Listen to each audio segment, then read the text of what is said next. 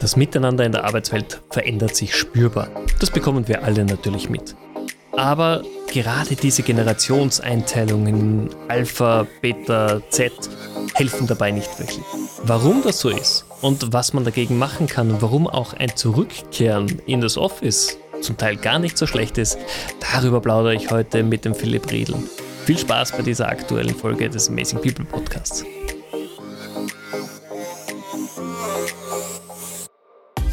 Willkommen im Amazing People Podcast. Hier triffst du auf Vorbilder, Vordenker und Macher im Gespräch mit Stefan Grad. Menschen und Technologie ist ja immer ein sehr spannendes Miteinander, manchmal auch ein Gegeneinander. Philipp, wie siehst du das? Puh, da hast du absolut recht. Mensch und Technologie ähm, sollte eigentlich ein Miteinander sein, aber arbeitet manchmal auch äh, gegeneinander. Das Schöne ist aber, ähm, Menschen und Technologien wachsen nur seit geraumer Zeit immer enger zusammen und die äh, genauso äh, erschütternde wie gute Nachricht ist, wir werden alle nicht darum äh, herumkommen, dass Technologie und Mensch enger zusammenwächst. Und das Schöne ist, am Ende bleibt dann aber doch der Mensch übrig. Das, was uns als Mensch auszeichnet, wird das sein, was Technologie nie ersetzen kann. Das ist ein wahnsinnig gutes Eröffnungsstatement, deswegen freut es mich gleich mit dir hier reinstarten zu können. Philipp, stell dir doch mal ganz kurz unsere Audience vor. Wer bist du, was machst du und womit beschäftigst du dich jeden Tag? Ja, sehr gerne, Stefan. Ich freue mich riesig dabei zu sein. Vielen Dank für die Einladung. Ich bin Philipp, ich bin 36 Jahre alt, ähm, der Geschäftsführer von Avantgarde Experts. Und um das ganz kurz zu machen, was ich da Tolles tun darf, mittlerweile seit fast 13 Jahren. Ich habe den, den, die große Freude, mit insgesamt 200 Kolleginnen und Kollegen jedes Jahr über 1500 Lebenswege zu verändern. Und ähm, das meine ich ganz genau so, wie ich sage, denn wir haben in der Summe über 1500 Menschen, die wir mit Unternehmen verbinden, die wir zu Unternehmen vermitteln. Und da kommt das, was du jetzt schon im ersten Statement so ein bisschen angesprochen hast. Da steckt immer viel Technologie dahinter, weil wir sind bekannt vor allem dafür, dass wir Menschen vermitteln, die eher so Jobs haben, die es erst seit kurzer Zeit gibt oder die sich gerade erst entwickeln. Also vermitteln wahnsinnig viele Leute so in den gesamten Mobilitätssektor, also dort, wo Elektrifizierung, Batterieladeinfrastruktur, also so diese Dinge, die die großen Unternehmen hier bei uns in Mitteleuropa und Deutschland auch erst seit einigen Jahren intensiv bearbeiten und im Tech-Umfeld. Also die großen Tech-Konzerne, äh, die sind uns sehr, sehr gut bekannt. Und damit ist bei uns so die Verbindung zwischen Mensch und Technologie immer die Voraussetzung dafür, dass unser Business überhaupt funktioniert. Mhm. Jetzt hast du das sehr schön gemeint, ihr verändert Lebenswege oder beeinflusst Lebenswege. Ähm, Prinzipiell geht es ja darum, einen neuen Job, eine neue Herausforderung zu finden. Und dieser ganze Arbeitsmarkt hat sich ja nicht nur in den letzten Jahren massiv verändert, sondern auch in diesem Jahr 2023 sehen wir enorme Veränderungen. Äh, viele Mitarbeiter sind unzufrieden. Wir hören dann immer dieses typische, wir haben einen Fachkräftemangel hier und wir brauchen dringend Mitarbeiter und niemand will mehr arbeiten. Wie ist deine Einschätzung als Experte? Ist es tatsächlich so? Ja, der, der letzte Satz war äh, total gut, wie du den gesagt hast. Niemand will mehr arbeiten. Äh, das ist ein Satz, den höre ich äh, im Moment von ganz vielen Unternehmen und Unternehmern, äh, die sagen, hey, äh, was ist denn eigentlich los mit den jungen Generationen? Da möchte eigentlich gar keiner mehr früh um acht kommen und abend um acht gehen und möchte uns irgendwie hinterherlaufen. Äh, das ist vorbei. Ich muss dann immer so ein bisschen korrigieren und muss sagen, ja, es tut mir total leid, aber das ist schon seit geraumer Zeit vorbei. diese diese, diese Idealvorstellung des vielleicht alten Unternehmertums, ähm, dass man als Chef sagt, wo es lang geht und dann rennen einem viele fleißige Mitarbeiter und Mitarbeiterinnen hinterher. Das gibt es natürlich so nicht mehr. Das Jahr 2023 ist ein besonderes, weil es nicht mehr im gleichen Zeichen steht wie, sagen wir mal, die letzten Jahre jetzt mal ausgenommen, mhm. äh, die, die Covid-Zeit. Denn ähm, das erste Mal äh, im Prinzip auch seit Anfang meines Berufslebens haben wir sowas in der Art wie Krise, sowas wie Rezession und wie gesagt, da meine ich jetzt gar nicht die Covid-Krise, sondern ich meine die Krise, die durch Energie, die durch Krieg entstanden ist und durch die aktuelle Situation, die wir in und um Europa haben. Und das verändert vieles. Das verändert mhm. eben auch Lebenswege, es verändert aber auch die Art, wie unsere Arbeit funktioniert. Sicherheit und solche Dinge haben in den letzten Jahren gar nicht so eine große Rolle gespielt. Es hat einfach niemand so richtig interessiert, weil wenn du gut ausgebildet warst, dann war es überhaupt kein Problem, Job zu finden. Da haben eher die Unternehmen um dich geworben, als dass du jetzt als Bewerber sagen musstest, oh, da muss ich unbedingt, da muss ich mich anbiedern, so wie das mhm. in der Zeit war, als ich mal angefangen habe zu arbeiten. Da hat man äh, viele Kommilitonen von mir, ich hatte Glück am Anfang meines Berufslebens, äh, würde ich mal sagen, aber viele meiner Kommilitonen damals, die mussten 40, 50, 60 Bewerbungen schreiben. Äh, zwei, drei haben sich dann mal zurückgemeldet, einen Monat später, und dann wurden die eingeladen. Das ist heute alles undenkbar. Das gibt es so heute nicht mehr. Und das Jahr 2023, das hat natürlich durch diese schlechtere Konjunkturlage und auch die großen Schwankungen und Verwerfungen schon dazu geführt, dass sich Menschen wieder Gedanken machen, ist mein Job hier eigentlich noch sicher? Wie lange geht es dann überhaupt noch so weiter, wie es in den letzten Jahren ging? Und das auch in den großen Industrien. Und das ist neu. Mhm. Also natürlich macht sich heute ein Mitarbeiter oder eine Mitarbeiterin in einem Automobilkonzern Gedanken, ist mein Unternehmen eigentlich noch zukunftssicher? Das hatte ja diese Industrie noch, also seit Jahrzehnten nicht erlebt. Ne? Die sind alle in so großen Transformationen, dass das passiert. Auf der anderen Seite hört man ja die neuesten Zahlen, ähm, wurden seit letztem Jahr weltweit über 250.000 Menschen bei den großen Tech-Konzernen entlassen. Trifft uns in Europa jetzt nachgelagert, aber es trifft uns schon auch. Also auch dort gibt es große Verwerfungen und trotzdem ist unser Arbeitsmarkt wahnsinnig knapp an Talenten. Also viel Schizophrenie im Arbeitsmarkt äh, kennt, man, kennt man sonst eigentlich so nicht. Und das liegt natürlich auch an der großen Demografie oder an dem großen demografischen Wandel, den wir zusätzlich erleben. Es verlassen unfassbar viele auch Führungskräfte, wichtige Mitarbeiter, Unternehmen und es kommen eben weniger neue nach.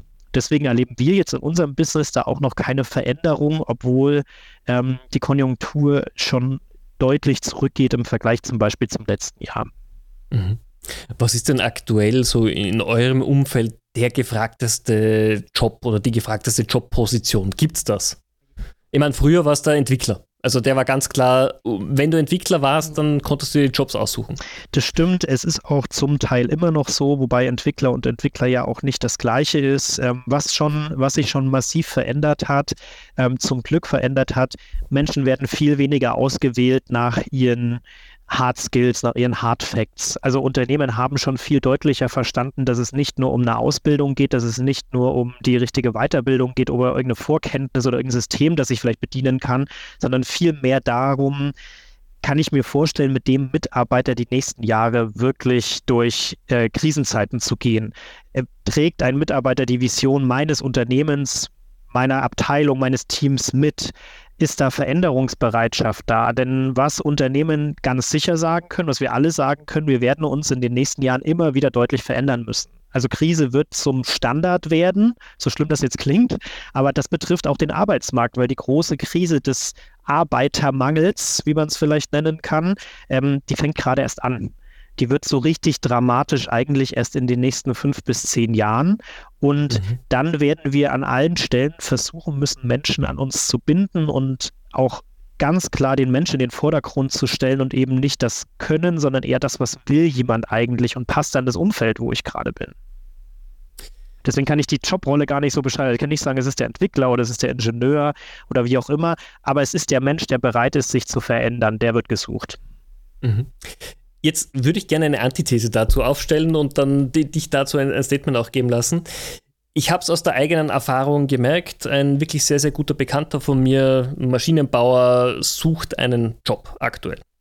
Und ich, ich, über mein Netzwerk kenne ich doch sehr, sehr viele Leute und komme mit jemandem ins Gespräch, der Geschäftsführer eines Maschinenbauunternehmens ist, der mir äh, lange erzählt, dass er keine Leute findet. Sage ich, du, ich habe jemanden, hat nur zwei Jahre Berufserfahrung, also noch Junior, aber guter Mann, wirklich sehr motiviert. Der ist gerade auf Urlaub, sagt, schick ihn doch bitte mal meiner HR-Leiterin, die meldet sich. Drei Wochen später treffe ich ihn wieder, sagt, du, es hat sich halt niemand gemeldet, weder bei mir noch beim Bewerber. Äh, es hat sich halt einfach kein Kontakt, keine E-Mail, gar nichts. Und dann sagt er, ja, das, das gibt's nicht. Wir, wir, reden doch im Unternehmen seit Jahren davon, dass wir gute Leute brauchen. Wie kann sowas sein? Und diese Geschichte erzähle ich jetzt öfter Geschäftsführern, Leuten, die im HR-Bereich arbeiten. Und leider erzählen mir viele, ja, das ist jetzt keine Einzelwahrnehmung, sondern das passiert immer noch oft.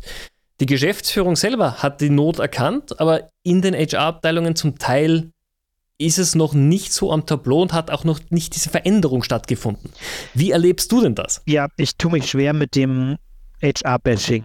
Das wird ja immer schnell betrieben und natürlich haben es wir äh, als äh, Geschäftsführer auch äh, dann immer leicht zu sagen, naja, die HR findet keine neue Talente für uns. Es geht uns ja intern auch nicht anders. Wir suchen ja auch Talente für unser mhm. Unternehmen, nicht nur für unsere Kunden und für Unternehmen. Ähm, und auch wir tun uns auf Positionen oft nicht leicht, obwohl wir ja die Spezialisten dafür sein sollten, äh, nicht leicht immer die, die Leute zu finden, die wir suchen. Ganz mhm. klar. Ähm, man muss aber auch eins begreifen, HR-Abteilungen waren in der Vergangenheit Verwaltungsabteilungen. Die haben Stellen ausgeschrieben und gewartet, bis ein Bewerber reinkam. Ähm, mhm. Und sie haben Arbeitsverträge gemacht und sie haben Zeugnisse geschrieben und vielleicht Weiterbildungen organisiert, vielleicht noch sowas wie Employer Branding gemacht, aber das war dann oft schon eher Marketing verortet. Also mhm. ähm, HR-Abteilungen waren Verwaltungsabteilungen. Jetzt sollen die auf einmal gestalten. Und das ist schon ein Riesensprung auch für solche Abteilungen. Das ist so fast so ein bisschen eine Transformation, wie man es jetzt vielleicht woanders mit der Elektrifizierung von Antrieben oder sowas sagen kann, eben nur auf einer, äh, einer HR-Ebene. Und das braucht ein bisschen, da brauchen wir auch ein bisschen Geduld, bis das überall dort ankommt und auch die Geduld zu begreifen, dass der Kandidat eben kein Bittsteller mehr ist, dass ich nicht auf den, dass der Kandidat nicht wartet. Der wartet nicht auf mich als Unternehmen und der wartet auch nicht als, als Bewerber auf mich, wenn ich Google heiße oder wenn ich Amazon heiße oder wenn ich Mercedes heiße oder wenn ich Audi heiße. Also die großen Namen verlieren auch so ein bisschen und die machen es im Übrigen gut, aber die großen Namen verlieren auch so ein bisschen ihre Wucht, weil sich Menschen sehr viel mehr für die Aufgabe entscheiden und weniger für die mhm. Marke. Das verändert sich deutlich. Menschen, also es zeigen auch unsere Studien immer jedes Jahr größere äh, Studien mit YouGov zusammen. Ähm, und man sieht sehr deutlich, Menschen entscheiden sich viel mehr für die Aufgabe, als dass sie sich für die Unternehmen entscheiden, für die, für die strahlenden Marken aus der Vergangenheit entscheiden. Und das ändert das Bild dann schon. Und äh, so werden sich HR-Abteilungen auch wandeln tun sie auch heute schon. Also es ist, das Bild ist auch sehr unterschiedlich. Ähm, aber ganz klar ist auch, das kann man, glaube ich, straight sagen, Unternehmen, die das nicht erkennen, die diesen limitierenden Faktor Mensch nicht erkennen, die werden schlichtweg untergehen. Weil alle Unternehmer, und da kann ich dir nur zustimmen, ähm, die, ich, die ich treffe, sagen alle das Gleiche. Sie sagen alle, der größte Hemmnisfaktor unseres Businesses sind die Menschen, die wir nicht mehr finden. Es sind nicht die Maschinen, die wir nicht kriegen. Es sind auch nicht die Halbleiter, die wir nicht aus China bekommen. Nein, es sind die Menschen, die wir nicht mehr finden. Die Leute, die gerne mit uns zusammen das Unternehmen vergrößern, werden das limitiert uns am stärksten. Ähm, insofern Unternehmen, die das nicht verstehen, werden einfach gnadenlos am Markt verschwinden. Jetzt hast du auch natürlich in unserem Vorbereitungsfragebogen gemeint, es gibt etwas, was du nicht mehr hören kannst, so ein Thema. Und das ist so dieses, dieses Generation X, Y, Z, Alpha. Ich keine Ahnung, wo wir jetzt gerade sind. Ich, ich, muss sagen, ich steige da irgendwann schon aus.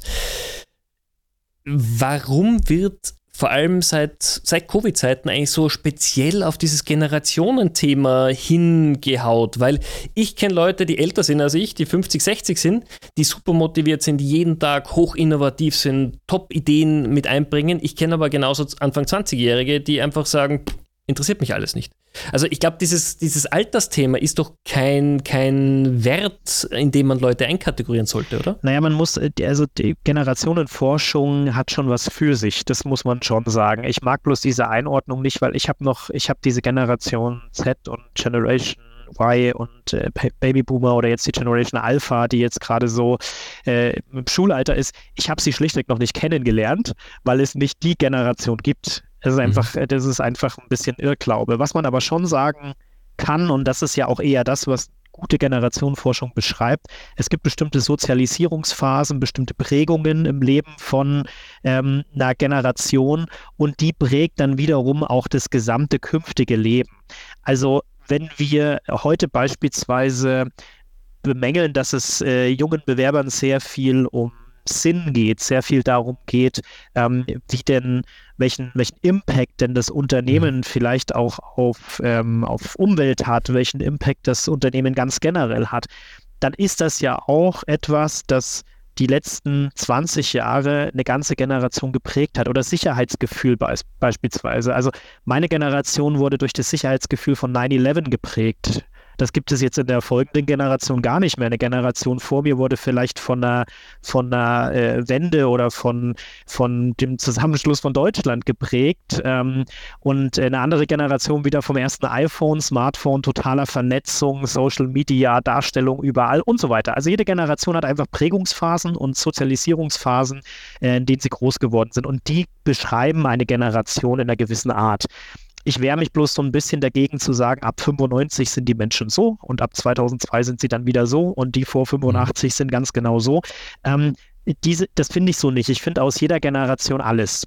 So, und man kann sie, wie gesagt, bloß so ein bisschen zusammenführen, indem man sagt, was ist denn in der prägenden Phase dieser Generation eigentlich passiert? Welchen Einfluss hat das auf die Menschen gehabt? Wir werden jetzt sehen, dass äh, vor allem die jungen Erwachsenen, die so während Covid beispielsweise Abitur gemacht haben, ein Studium eingestiegen sind, die werden andere Herausforderungen in den nächsten Jahren auf den Arbeitsmärkten haben. Die müssen natürlich arbeiten erstmal lernen, weil die in der Zeit in den Arbeitsmarkt eingestiegen sind, in den Lockdown war. Die haben unter Umständen vom WG-Zimmer aus zu Hause auf dem Bett sitzend mit Laptop, den sie von der Firma geschickt bekommen haben, ihre ersten Berufserfahrungen gemacht. Und es macht natürlich mit einer Generation etwas. Ähm, und das einzubeziehen, ist die Aufgabe von Führungskräften und Unternehmern und Unternehmerinnen der nächsten Jahre. Und es wird keine kleine Herausforderung.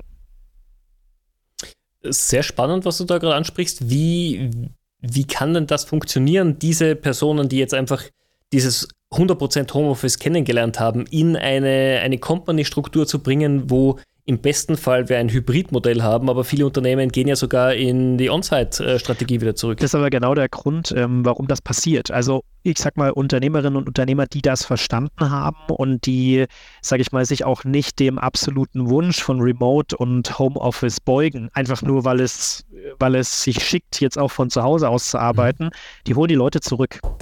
Aber sie holen sie nicht einfach nur zurück, um sie da zu haben, sondern sie machen es mit Sinn und Verstand und bieten auch etwas an, warum es sich für alle Beteiligten lohnt, an einem Ort zusammenzukommen. Und das ist, glaube ich, der größte Unterschied. Und da geht es nicht um Bälleparadies und um äh, Tischtennis äh, und um Kicker und sowas, äh, was man früher mal als New Work bezeichnet hat. Das ist nämlich das nächste Buzzword, was ich überhaupt nicht leiden kann.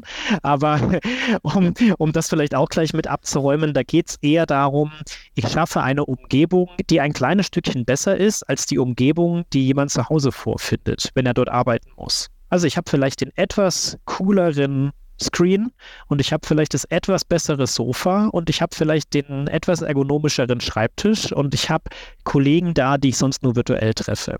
Ähm, es gibt Firmen, ähm, wir machen das nicht, aber ich kenne einige mittlerweile, die verbieten beispielsweise interne Videocalls die sagen, wenn du einen Kollegen in deiner Firma treffen möchtest, auch wenn du drei Etagen rauf, runterfahren musst oder einmal über die Straße laufen musst, wenn dort niemand externes dabei ist oder niemand, der jetzt eben nicht im Büro ist, dann musst du den persönlich treffen. Du darfst nicht innerhalb der Firma Videocalls machen. Ich habe mit der Idee, oder ich bin mit der Idee ehrlich gesagt ein paar Monate schwanger gegangen, weil ich mir gedacht habe, das ist grundsätzlich eigentlich sehr gut, mhm. weil dann trifft man sich eben wieder in der Kaffeeküche ja. und dann trifft man sich wieder an einem zentralen Ort und man kriegt von Leuten etwas mit, von denen man sonst gar nichts mehr mitgekriegt hat. Ähm, aber es limitiert natürlich auch, es braucht Zeit und so weiter. Also es ist eine Abwägungsfrage. Aber die Grundidee ist erstmal die richtige. Ich versuche Menschen zusammenzubringen, in Projektteams zusammenzubringen und sie ähm, und ihnen auch ein Gemeinschaftsgefühl zu geben, weil eine Firma, ich kenne keine Firma, die ausschließlich remote funktioniert. Also kannst mich gerne korrigieren, wenn du eine kennst, ich kenne keine. Ähm, denn Firmenkultur, Unternehmenskultur oder generell Kultur entsteht ja nur, wenn Menschen sich treffen und wenn Menschen zusammenkommen. Und ähm, das ist wichtig und gerade bei den ähm, etwas jüngeren Leuten, die frisch im Beruf eingestiegen sind, denen man eben auch nicht erstmal nur den Job beibringen muss, den sie gerade machen sollen, sondern eben auch generell das Arbeiten mhm. erstmal näher bringen muss. Die müssen ein Umfeld erleben, wo gearbeitet wird. Und das mhm. erleben sie nicht zu Hause am Schreibtisch, das erleben sie nur in einem Office oder nur an der Maschine. Absolut. Äh, da kommt ja auch wieder das Team zustande, ein Team sorgt ja dafür, dass sich dieses Wir-Gefühl bildet, dieses Unternehmensgefühl, das ich ja haben möchte. Das ist halt über Videocalls extrem schwierig. Absolut. Genau. Auf der anderen Seite bringt es natürlich wahnsinnig viele Vorteile. Ich meine, wir verplempern keine Zeit mehr damit und auch kein CO2, keine Ahnung, nach Hamburg zu fliegen wegen einem halbe Stunden-Termin. Ähm, oder äh, wer ist es problemlos möglich, heute auch einen Entwickler in, ähm, keine Ahnung, einen Entwickler irgendwo ähm, in Ostdeutschland sitzen zu haben und vielleicht einen anderen in den USA und die kommen alle zusammen, ohne dass sie sich irgendwo zentral treffen müssen oder dass ja. es wochenlang Planung braucht oder sowas. Also es hat natürlich alles, das hat riesengroße Vorteile und beschleunigt auch nochmal. Aber man muss immer sehr, sehr aufpassen, dass sage ich mal, das, ich habe es am Anfang schon gesagt, das, was uns als Menschen auszeichnet, ähm, dass das erhalten bleibt. Also menschliche Intelligenz, Emotionen, eine Vorstellungskraft, eine Idee, wo man hin möchte. Das sind alles Dinge, die können durch Technologie nicht erfüllt werden. Wir können immer sagen, wir wollen Technologie vorantreiben, wir wollen digitalisieren, wir wollen verändern aber jemand muss die Idee haben, wo das Ganze hinlaufen soll. Und die mhm. entwickelt mhm. man nur in einer Gruppe und nur, wenn man sich trifft. Unterschreibe ich zu 100 Prozent, finde ich, find ich einen wahnsinnig guten Ansatz. Jetzt sehen wir aber auf sozialen Kanälen wie Instagram oder TikTok, kenne ich vom Hörensagen, noch nicht genutzt, ähm, tatsächlich, dass viele einfach sagen, in dem Moment, wenn mein Unternehmen von mir verlangt, dass ich wieder zurück ins Office gehen muss, regelmäßig, zweimal, dreimal die Woche, dann ist es für mich der falsche Arbeitgeber. Das heißt, auch hier werden sehr viel klare Vorgaben gemacht, was man möchte, was man nicht möchte. Und aufgrund solcher Einschränkungen überlegen sich inzwischen sehr viele Leute, ihren über Jahre lang liebgewonnenen Job einfach aufzugeben. Ja, Wie siehst du das? Naja, also das, das hat vielleicht ein bisschen diesmal Corona-Nachwirkungen. Ne? Man hat sich in, während Corona, also nicht man hat, sondern einige Leute haben sich während Corona eingerichtet zu Hause. Ich nenne es mal so. Mhm. Aber das ist auch ein bisschen eine privilegierte Ansicht aus meiner Sicht. Denn auf der einen Seite haben wir die Gruppe, die wirklich massiv gelitten hat und das sind eben oft auch die Jungen, ähm, die eben eher im WG-Zimmer als in der Dreizimmerwohnung oder im schönen Haus in der Vorstadt gelebt haben mit Garten und sich da schön einrichten konnten mit eigenem großen mhm. Büro und allem drum und dran. Wer das aber hat, also wer das Privileg hat, das zu haben, der konnte sich natürlich schön einrichten. Dann haben sich viele einen Hund geholt während der Zeit und haben gesagt, okay, jetzt habe ich ein Haustier, dass ich was zu tun habe. Ähm, jetzt kann man den Hund vielleicht nicht mit ins Büro nehmen. Bei uns geht das, woanders geht das nicht. Aber wenn du 50 Hunde im Büro hast, geht es garantiert nicht mehr. Ähm, dann, dann wird natürlich die Lebenssituation und die berufliche Situation, die gehen irgendwie auseinander. Und dann wird es schon schwierig.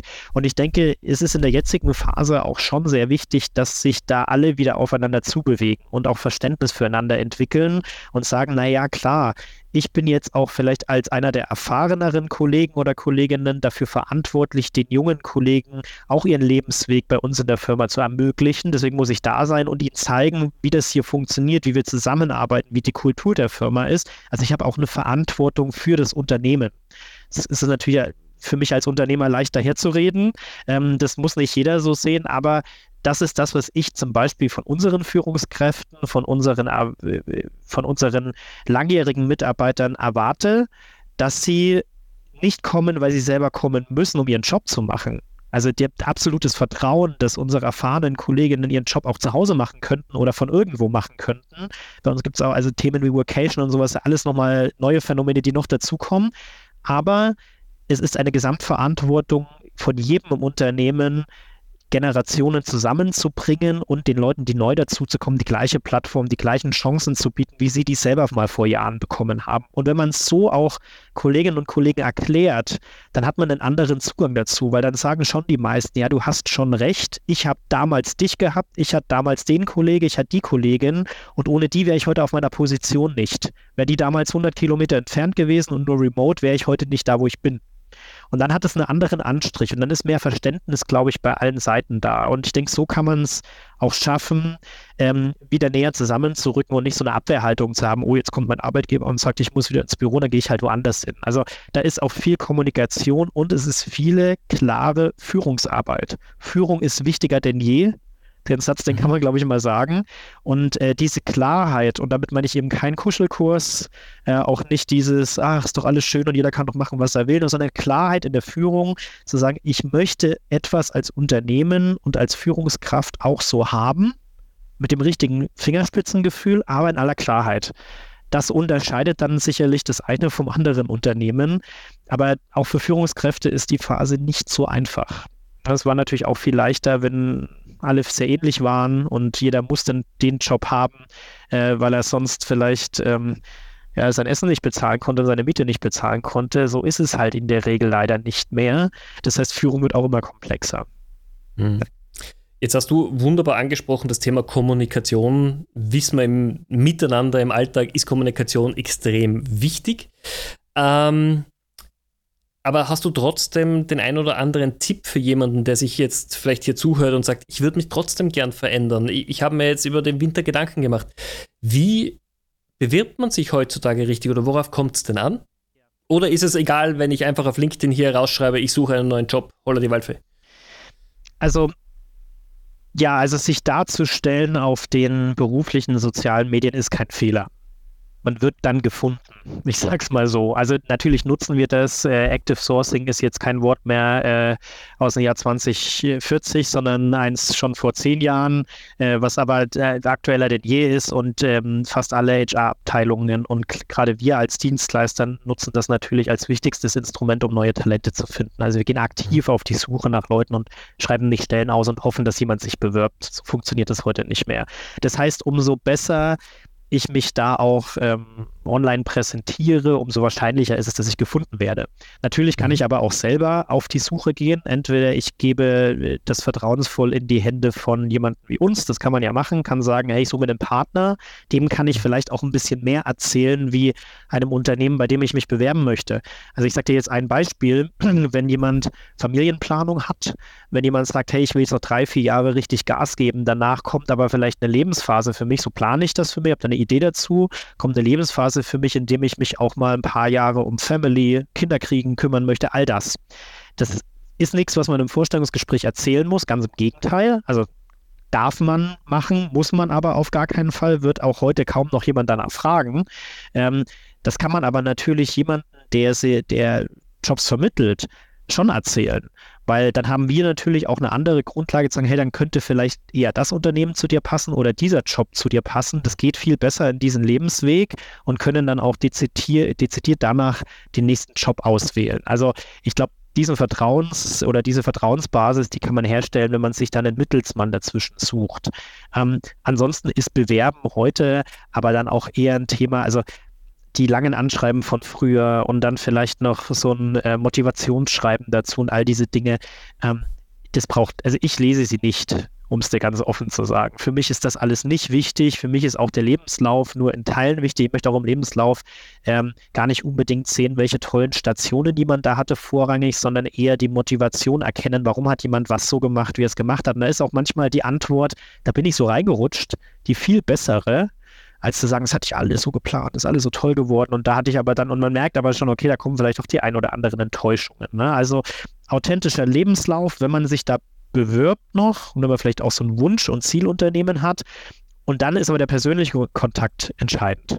Es gibt so mhm. viele Möglichkeiten, Menschen aus Unternehmen persönlich kennenzulernen die kann man nutzen. Also wenn ich ein Startup-Event habe und da ist das Startup, wo ich unbedingt arbeiten möchte, ja, da gehe ich halt auf dieses Startup-Event und unterhalte mich dort in ungezwungener Umgebung, ähm, nicht mit Anzug und Krawatte, sondern im T-Shirt und mit Chucks unterhalte ich mich halt dort mit den Kolleginnen und Kollegen aus dem Unternehmen und habe dort eine ganz andere Basis. Hey, kann ich mich auch bei euch bewerben, sag mal, äh, ich habe Interesse an eurem Unternehmen, das ist viel authentischer und dann hat man die erste Hürde schon mal übersprungen. Und es klappt beim Großkonzern genauso wie beim Startup. Also die Möglichkeiten zu finden, sich ähm, sich, sich selber auch ein viel besseres Bild vom Unternehmen zu verschaffen und da schon mal persönliche Kontakte herzustellen. Ich glaube, es ist auch leichter als jemals zuvor. Früher hat man mal gesagt Vitamin B und dann brauchte man jemanden, der einen irgendwo reinbringt.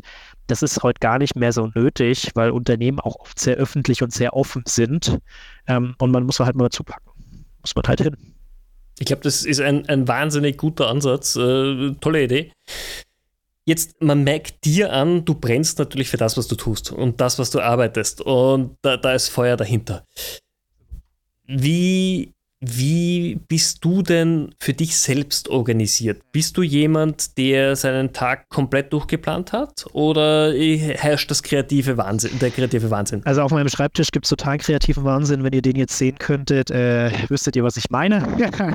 also da ist eher, da ist eher Chaos. Ich bin immer bemüht, Abend aufzuräumen, aber äh, gelingt mir nicht jeden Tag.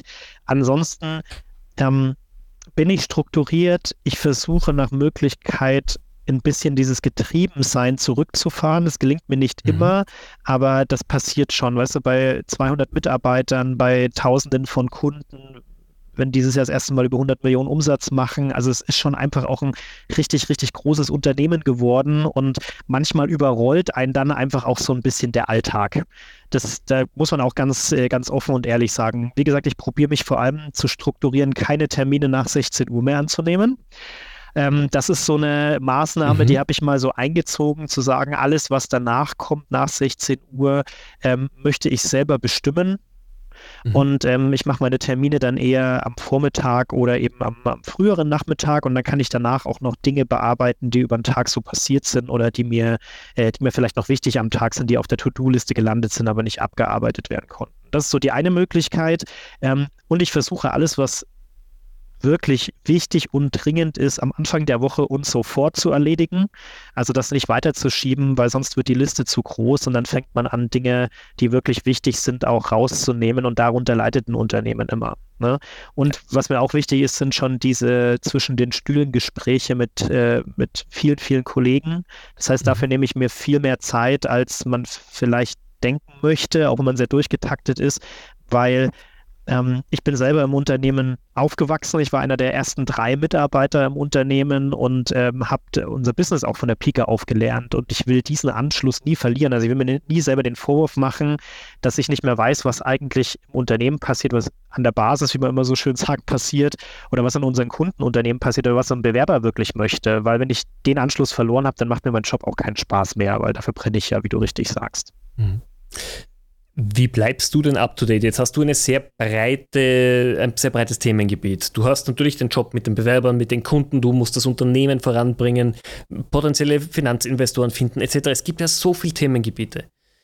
Wie bleibst du up to date? Was sind wichtige Trends? Was kann man ein bisschen außen vor lassen? Und wie hast du auch für neue Themengebiete die, für dich die Weiterbildung eingetaktet? Ja, ja, also Amazing People Podcast kann ich empfehlen.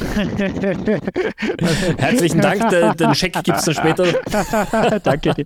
Ja, ähm, äh, gute Frage. Also tatsächlich höre ich relativ viele Podcasts, äh, wenn ich in, in der Früh in die Arbeit fahre, ist das so mein Standardprogramm. Äh, dort äh, lese und höre ich auch Nachrichten. Ähm, das ist so der, der Einstieg, dass ich erstmal so ein bisschen allgemeine Informationen, was passiert eigentlich in der Welt da draußen. Mhm. Ich versuche mich dann aber tagsüber tatsächlich mich nicht so viel mit allgemeinen Nachrichten zu belasten, weil die sind mir zu negativ in der Regel. Äh, die tun mir dann persönlich gar nicht so, gar nicht so wirklich gut. Dann gibt es natürlich bei uns im Haus äh, Standardtermine mit Experten und Expertinnen, ähm, die mich auch auf den aktuellen Stand bringen, was äh, Entwicklungen bei unseren Kunden angeht, was Entwicklungen am Markt angeht und so weiter. Ich bin auf sehr vielen Netzwerktreffen. Das ist ein ganz, ähm, soll man sagen, das ist ein ganz langwieriges und, äh, und auch, aber doch trotzdem sehr, sehr wichtiges Thema für, für jede Führungskraft, für Geschäftsführer, aber auch, glaube ich, fast auf jeder Position, dass man ein gesundes Netzwerk hat, ähm, dass, man, dass man am Ende des Tages auch für Informationen ankoppeln kann. Das ist total wichtig. Sondern bin ich viel äh, eben auch abends bei Veranstaltungen unterwegs, um mich da auszutauschen mit Leuten, die die gleichen Herausforderungen wie ich haben oder auch neue Ideen haben. Das ist sehr wertvoll. Ich lese relativ viel Zeitung, mhm. also alt eingebracht und ich habe natürlich auch äh, den ein oder anderen Feed, in dem ich mir Informationen so abhole. Ich lese im Moment nicht so viel, wie ich eigentlich gerne lesen äh, würde. Dafür fehlt, können wir sagen, dafür fehlt mir die Zeit, aber ich nehme sie mir einfach im Moment nicht. Aber das war ähm, in meinen sagen wir mal, jüngeren Berufsjahren schon auch immer eine Quelle, wo ich mir mal noch so Informationen, auch fachliche Informationen geholt habe. Ich habe aber gern Fachbücher gelesen. Äh, mhm. Das fährt sich so ein bisschen zurück. Und Weiterbildungen, ich mache mehrere Weiterbildungen im Jahr zu spezialisierten Themen, die jetzt unser Business betreffen. Aber das ist total individuell. Also kann ich jetzt nicht sagen, die eine Quelle und die andere Quelle. Das ist total verschieden. Ein letzten Tipp aber, ähm, das hat mir immer sehr geholfen.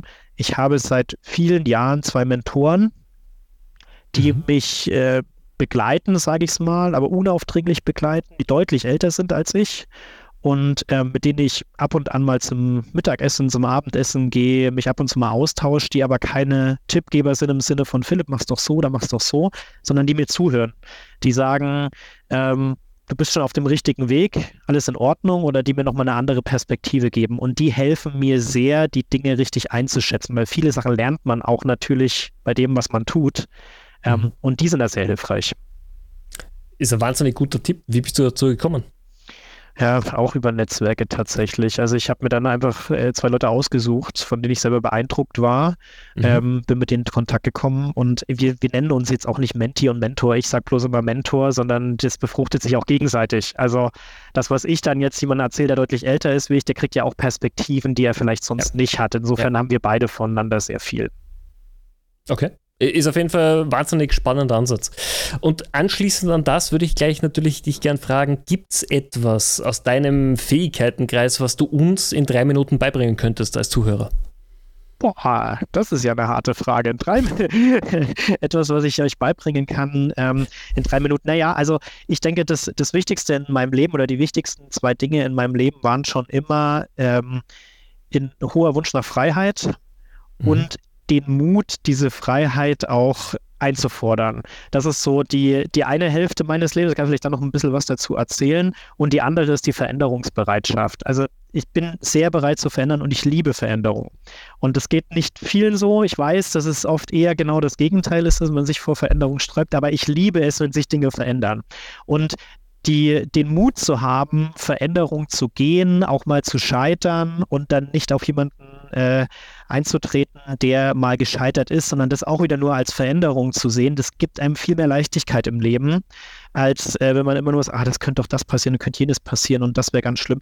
So wären wir niemals auf die Größe gewachsen als Unternehmen und so wäre ich auch persönlich nie, nie gewachsen, hätten, hätte ich das so gemacht. Also ich glaube, das ist vielleicht das, ob man das jetzt von mir lernen kann, das müssen andere beurteilen, aber das äh, wonach ich lebe, ähm, ist der, der ständige Wunsch, sich, sich weiterzuentwickeln und zu verändern.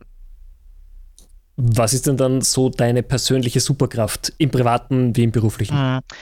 Ja, privat ist es sicherlich mein Sohn, das ist eine absolute äh, Superkraft. Der ist jetzt drei, ähm, sehr eigener Charakter. Also ich bin selber erstaunt, äh, in welchen jungen Jahren man dann auch so eine Charakterstärke schon haben kann und so viel eigene Meinung und so. Das ist sehr erstaunlich. Das ist sicherlich äh, so ein äh, so ein absoluter privater Antrieb zu sehen, äh, wie der Junge aufwächst und, ähm, und was mit ihm da, was mit ihm da so passiert, wie man das auch mitgestalten und mit beeinflussen kann. Also das ist äh, das ist ganz, ganz sicherlich etwas. In meinen früheren Jahren war es dann, also waren es auch meine Eltern, kann man schon sagen, die, die eine große Rolle gespielt haben. Das wissen sie vielleicht selber auch gar nicht so, keine Ahnung, haben wir nie so genau drüber gesprochen, aber die haben so dieses Thema Freiheit, Liberalität ähm, viel, viel stärker gelebt, als ich das jeweils musste. Ähm, sagen wir es mal so. Und dadurch wurde mir das ein Stück weit auch in die Wiege gelegt, dass Freiheit für mich so einen extrem hohen Stellenwert hat. Also alles, was mir die Freiheit raubt, äh, fühlt sich für mich noch viel stärker nach Eingrenzung an. Okay. Ja, ist, ist auch nachvollziehbar. Wenn man so aufgewachsen ist, dann, dann hat man sich daran gewöhnt und möchte es natürlich auch in seinem Alltag umsetzen. Das, ja, ja, das ist absolut so. Weißt du, wir, ähm, ich bin aufgewachsen in so einem kleinen Nest, was Bayern, Thüringen, Sachsen und Tschechien zusammenkommen. Also da oben im Niemalsland würde man sagen, da macht Deutschland so einen kleinen Knick. Ähm, bin 1986 geboren und damals tatsächlich noch in der ehemaligen DDR. Ich weiß von dieser Zeit logischerweise nichts, ich war zu klein, aber meine Eltern sind mit mir äh, 1988 aus ihrem Freiheitsdrang heraus quasi über die Grenze geflüchtet in die ehemalige äh, Bundesrepublik. Und einzig und allein, ich habe sehr junge Eltern, einzig und allein deshalb, weil sie in Freiheit leben wollten. Also war einfach der Wunsch nach Freiheit. Und wir haben dann in, bei Erlangen gewohnt, also da in der Nähe von Nürnberg, sage ich mal, also zwei Stunden Luftlinie oder zwei Stunden Fahrtweg eigentlich zu dem Ort, äh, wo auch Sie geboren sind, wo meine Eltern geboren sind und trotzdem irgendwie zwei totale Welten voneinander entfernt. Ne? Also wie gesagt, ich war da im Kinderwagen gesessen, ich habe davon nichts mitbekommen, aber über die Jahre wurde mir das natürlich auch alles erzählt. Wir sind dann wieder zurückgegangen, nachdem äh, die Grenze aufgegangen ist. Ich bin da auch total behütet einem kleinen Städtchen groß geworden, aber dadurch habe ich sehr viel diesen Mut zu Freiheit, das hätte auch total schief gehen können damals, diesen Mut zu Freiheit und ähm, sich irgendwie dafür einzusetzen und weiterzukommen, den habe ich damit einfach ein Stück weit mitbekommen. Wie gesagt, das empfinden mhm. Sie vielleicht anders, als ich es tue, aber jetzt im Nachgang kann ich sagen, dass mir das sicherlich geholfen hat. Und Geschäftsführer von einem Unternehmen zu sein, bedeutet für mich eben auch sehr viel Freiheit um ehrlich zu sein. Das klingt manchmal anders, aber Entscheidungsfreiheit, äh, die Freiheit, Dinge weiterzuentwickeln, so die hat man ja oft in einem Job, in dem man eher das Angestelltenverständnis hat nicht.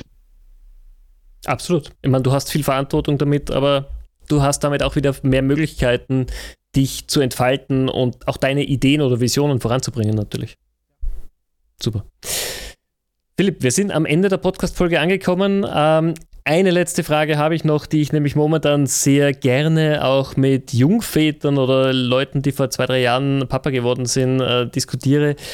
Wie gut warst du als Mann darauf vorbereitet, wie sehr sich mit einem Kind dein Leben ändert? Überhaupt nicht. Stellst die Frage ja schon so, dass man keine andere Antwort geben kann.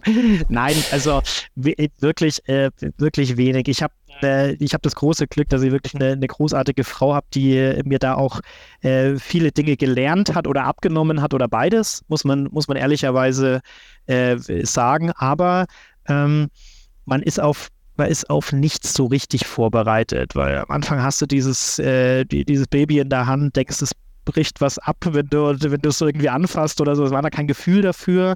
Und ähm, das Gefühl entwickelt sich dann aber schon auch recht schnell. Und man muss ehrlicherweise auch sagen, vieles äh, vieles geht eben auch durch ein gesundes äh, Selbstgefühl und ein gesundes Miteinander und dann, dann klären sich die Dinge schon. Aber vorbereitet war ich überhaupt nicht. Also ich habe weder Fachbücher gelesen, noch mich monatelang da irgendwie und eingerichtet und alles mehr überhaupt nichts, sondern ähm, vieles auf uns zukommen lassen.